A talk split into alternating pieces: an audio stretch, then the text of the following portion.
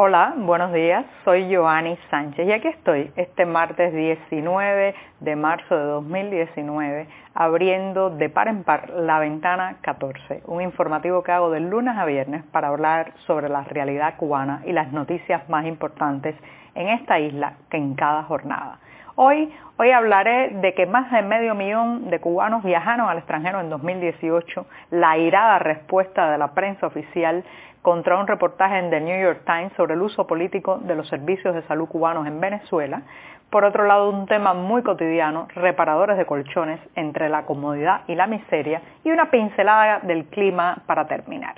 Dicho esto, presentados los titulares, voy a aprovechar para revolver el cafecito informativo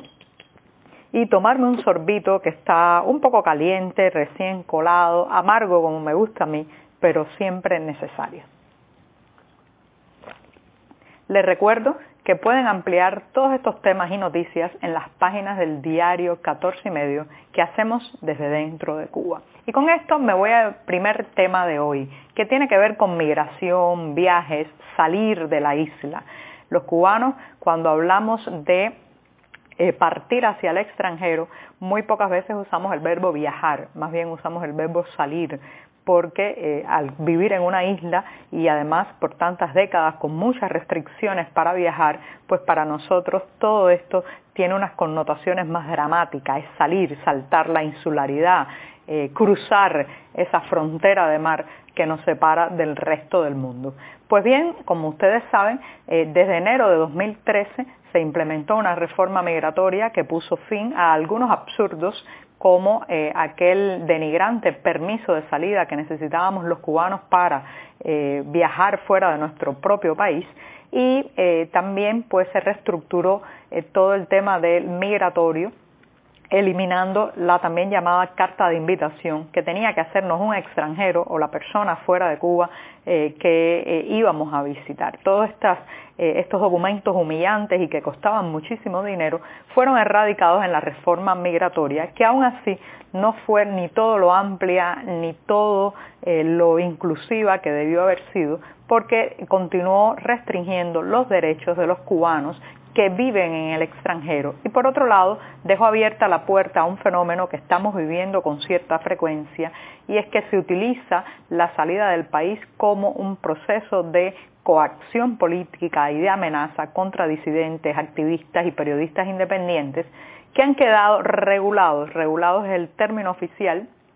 para eh, decir cuando alguien no puede abordar un avión, no puede salir del país. Y todo esto se hace al margen de la legalidad. Pues bien, el año pasado más de medio millón de cubanos lograron viajar al extranjero. Estos son cifras oficiales del Ministerio de Relaciones Exteriores de la isla que los presenta eh, como, wow, miren cómo hemos avanzado, las presenta de una manera triunfalista. Yo voy a eh, comentar estas cifras. Les puedo asegurar que de estos 551.908 cubanos que viajaron durante 2018, ninguno, ninguno se pagó el boleto de viaje con su salario. Y lo puedo decir de manera contundente porque como ustedes saben, eh, un sueldo mensual en Cuba no supera los 40 dólares. Si se trata de un profesional de la salud, quizás, quizás son 50 dólares al mes y los boletos internacionales son eh, pues eh, recursos que cuestan muchísimo dinero en moneda fuerte que estos cubanos que trabajan de manera legal o trabajan para el Estado no tienen.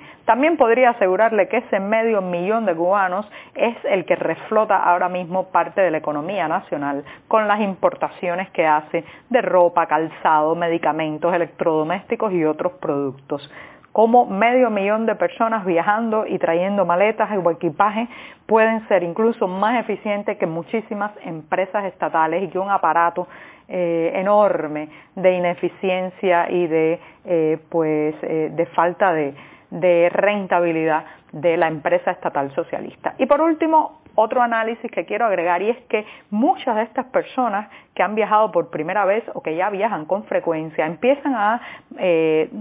diría, experimentar una transformación. Al conocer otras partes, a conocer otras personas, otras historias, eh, tengo la impresión de que todos estos viajes están contribuyendo también a bajar los grados de la intolerancia ideológica y política y sobre todo a convertir a los cubanos en seres más cosmopolitas, más abiertos, eh, más modernos, más siglo XXI. Y con esto, con esto me voy al segundo tema del día, eh, que me imagino le interesa mucho a eh, todos los oyentes de Ventana 14 eh, que están eh, bueno pues relacionados con Venezuela, ya sea porque, porque son venezolanos o porque están muy interesados en lo que está pasando en el país suramericano. Como saben, el diario The New York Times, el diario estadounidense, publicó un amplio reportaje el pasado 17 de marzo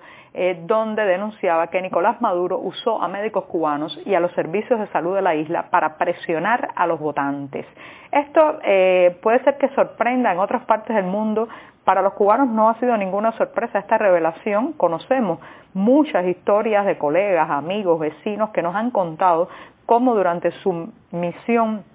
médica en ese país fueron eh, convocados a presionar políticamente a los pacientes y también a hacer prácticas que se extralimitaban de su función médica y de su misión de salvaguardar la salud. Pues bien, la prensa oficial cubana ha reaccionado muy airadamente eh, por muchas razones. En primer lugar, porque es de New York Times y saben que esto es un reportaje que llega a muchísima gente y que tiene muchísima credibilidad. Pero también porque han tocado una fibra eh, que es una especie de una de las joyas de la corona del castrismo, que es el tema de la salud. Han quedado desnudados eh, delante de la opinión pública con algo que ya sabíamos, digo yo, pero que ahora ratifica este diario estadounidense, en un punto muy sensible que tiene que ver cómo se utiliza como una mascarada, como un disfraz también, mucho de este de las misiones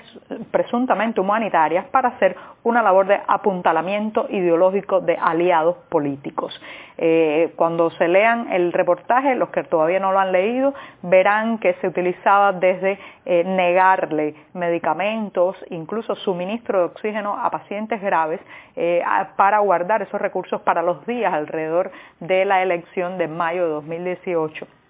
y también el puerta a puerta para convocar a los pacientes a que fueran a votar y votaran por el oficialismo venezolano. En la isla, en la isla hemos visto también esas prácticas, no en votaciones, porque como ustedes saben, eh, nosotros pues estamos impedidos de eh, participar en elecciones presidenciales y votar directamente por el gobernante, pero sí hemos visto, por ejemplo, el uso de la salud pública como un mecanismo de chantaje político y el uso de las eh, historias clínicas de disidentes, activistas y periodistas independientes de manera pública. Hemos visto en la televisión nacional declarar a médicos y enfermeras sobre los detalles de salud de un opositor. ¿Se imaginan eso? Violando el juramento hipocrático de la discreción y del secreto. Eh, hemos visto eso, hemos visto cámaras ocultas filmando a pacientes y a parientes de estos pacientes en los hospitales para después transmitirlo en el horario estelar de la noche y de, eh, de alguna manera demeritar o desprestigiar a estas personas. Así que nada nos sorprende, la verdad, eh, pero bueno, me alegra que The New York Times haya dado este paso y haya revelado al menos a la opinión pública internacional que no conocía estos detalles lo que está ocurriendo muchas veces en estas misiones médicas. Y con esto, con esto me voy a un tema que hoy traemos en las páginas de 14 y medio, que tiene que ver con los reparadores de colchones. Parece un tema muy cotidiano, muy mundano, pero créame que en un país donde eh, comprar un colchón puede costar el salario de 10 meses o un año, eh, esto se convierte en un tema muy sensible. Hemos visto en los últimos años cómo han aparecido estos reparadores ambulantes de colchones eh, que pasean por los barrios y van gritando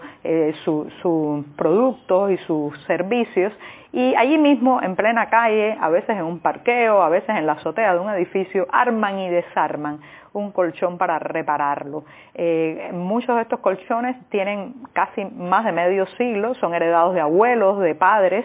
eh, ante la imposibilidad de poder comprar con un salario decente un colchón decente. Entonces, eh, estas personas que reparan colchones se convierten en una especie de, magos de la intimidad de la noche, en el sentido de que permiten algunas eh, que las familias puedan volver a dormir con cierta comodidad, aunque también hay de todo, desde estafas, eh, robos, hasta algunos que, hacen muy malas reparaciones, pero en general se trata de esas esos eh, trabajadores por cuenta propia, algunos, otros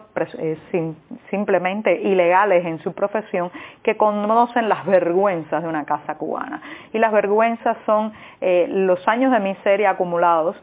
pero también todo eso que, le da mucha pena a las familias a veces mostrar que es el lugar sobre el que duermen, lo deteriorado, eh, eh, que, que, está ya por el uso, abuso y por los años sin sustitución y sin reparación. Consultando a uno de estos reparadores de colchones ha dicho una frase que es eh, que hay dos cosas importantes para, para mucha gente, el colchón y el ataúd, dice, dice este colchonero. Pero recuerda que el colchón lo sufrimos todos los días y el ataúd el ataúd apenas nos damos cuenta. Y bueno, pues con esto me voy solamente recomendando al occidente del país que hoy, hoy hay que salir con paraguas a la calle porque la combinación de un frente frío y también de una baja extratropical va a causar chubascos, lluvias y tormentas eléctricas. Hasta mañana.